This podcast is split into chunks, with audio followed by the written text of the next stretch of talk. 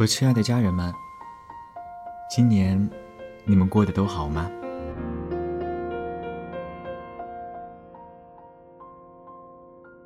人生呢，一辈子肯定要经历很多很多事情，要做很多很多事情。读书能找到感觉，自己感觉很快乐就很好。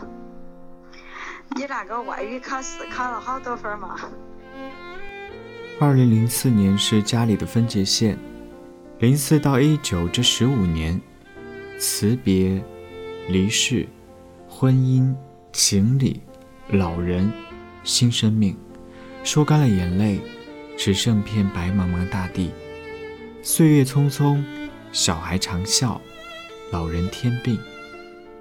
书上说，十五年是一个新的职业周期，也是一个新的开始。二零一九到二零三四年。新的十五年开始了，祝大家在新的一年里扩识天晴、守望、增财、探索勇气、打磨卓越、追寻欢乐。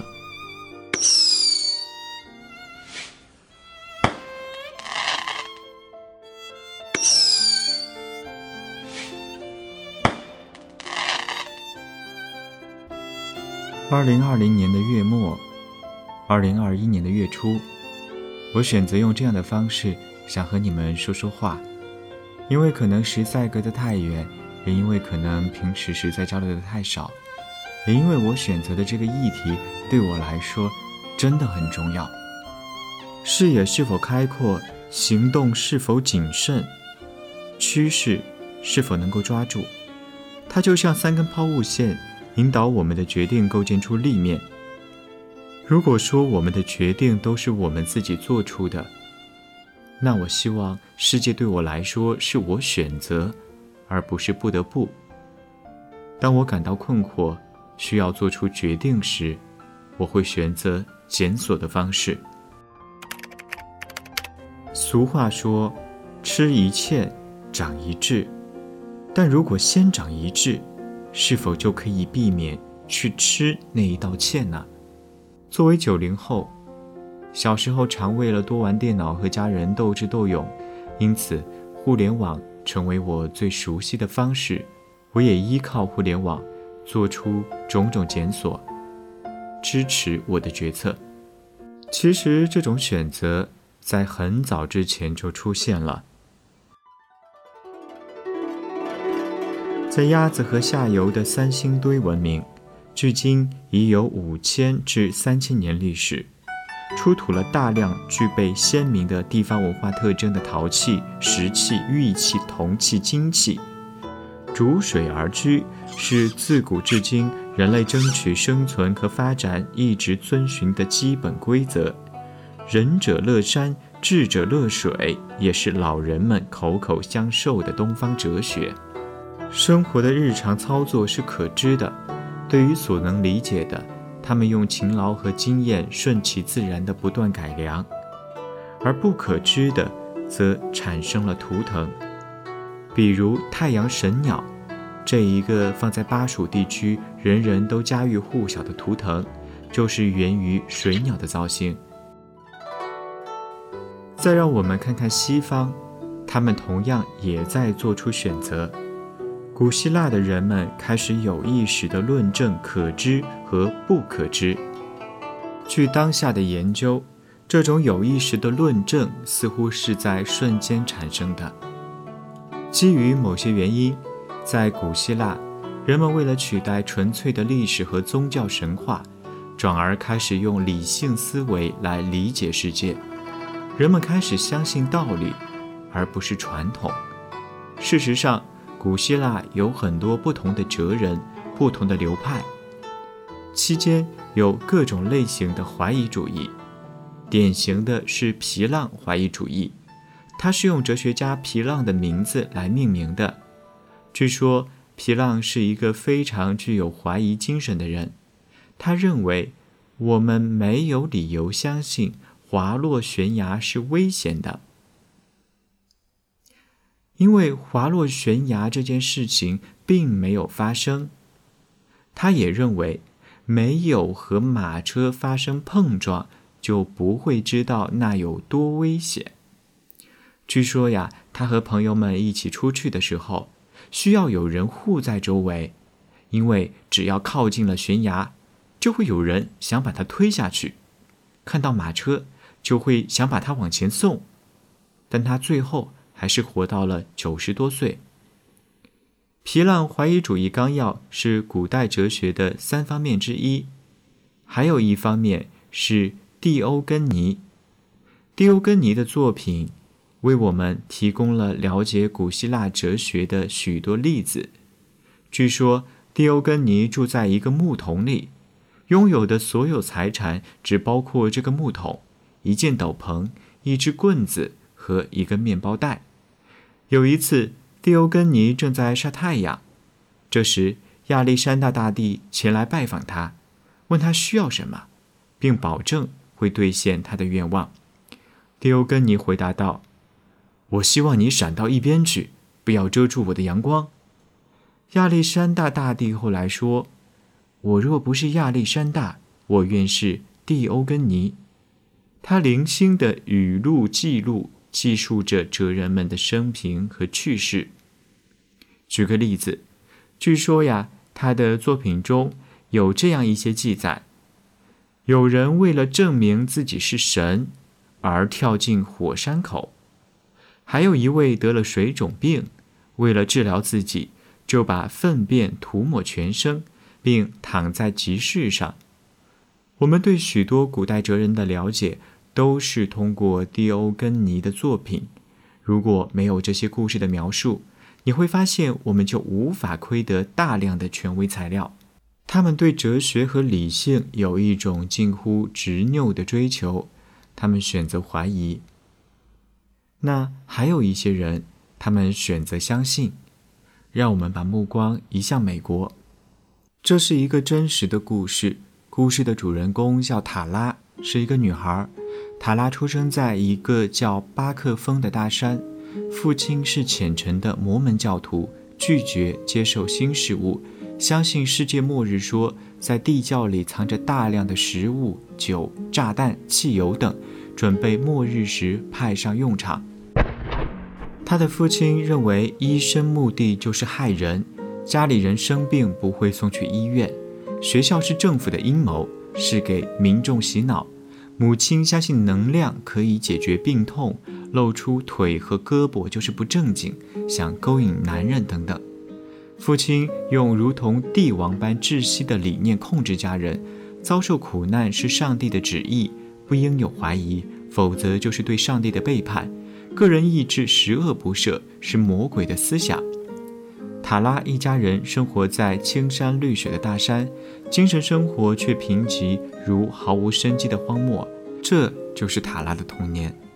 但塔拉想接近新奇的事物，他参加唱诗班，想学钢琴，也一直在尝试着不同的存在方式。一九八六年出生的塔拉，在十七岁之前从来没有上过学，但是后来他自学通过考试。进入杨百翰大学，取得了学士学位，获得了盖茨剑桥奖学金，在该校获得哲学硕士学位。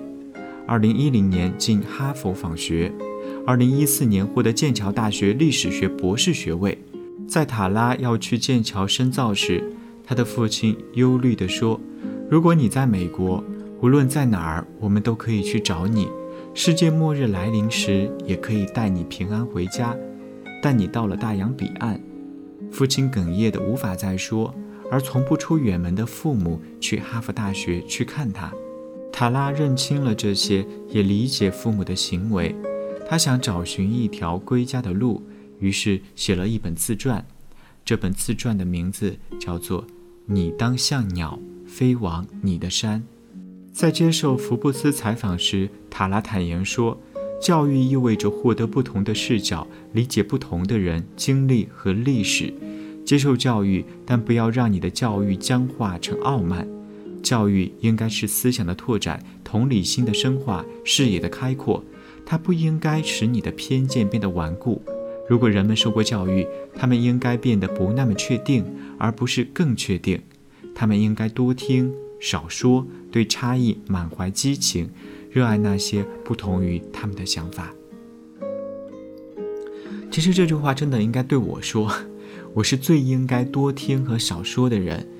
但是我还是想在我自己的播客里面，去讲一讲我的一些发现，我的一些感受。塔拉兄妹一共七个人，而塔拉做出了自己的选择，他选择相信。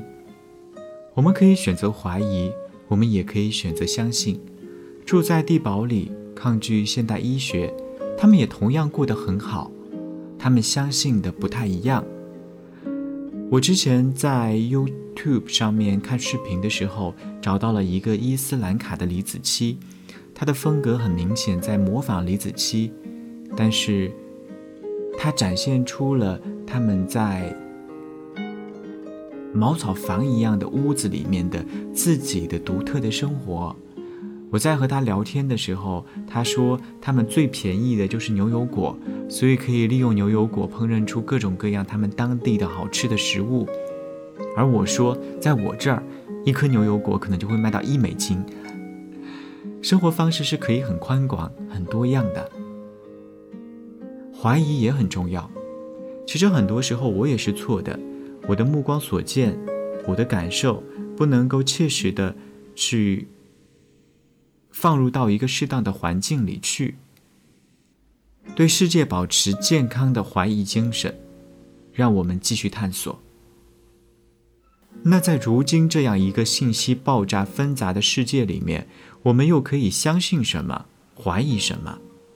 让我们从一瓶农药谈起。哎，你这边需要用到农药吗？用啊用啊用啊，就是。嗯，我我我不是想搞什么纯有机，不也不是，就是纯天然农业，不是想搞。但是农药就是，嗯，在在我我在这边看来啊，为什么说大家觉得说现在市面上农药很多？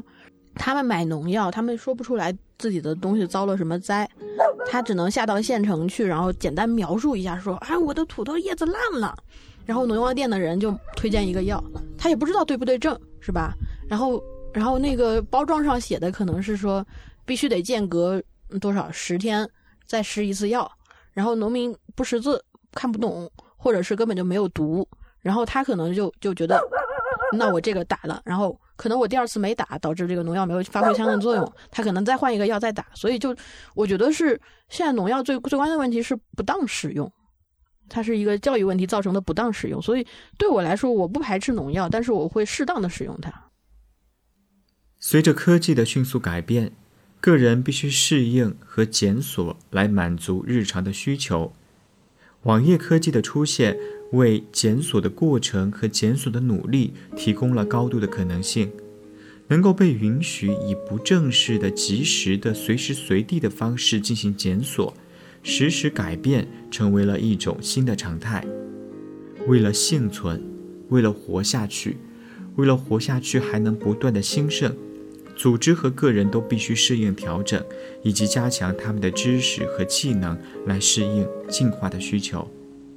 这么看来，对于网络工具有一个了解是至关重要的，来跟上这个信息爆炸又不断改变的世界，不断的让自己成为一个会检索的人。专业人士尤其认识到发展从业者成为一个检索者的一个重要性。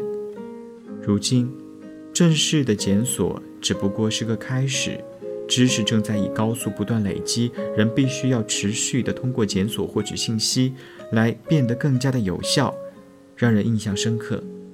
事实上，不少已经拿到授权的专业人士，他们仍然在不断的通过获取信息来保持住他们自身的学位。世界变化很快，但我相信有些东西是不会改变的。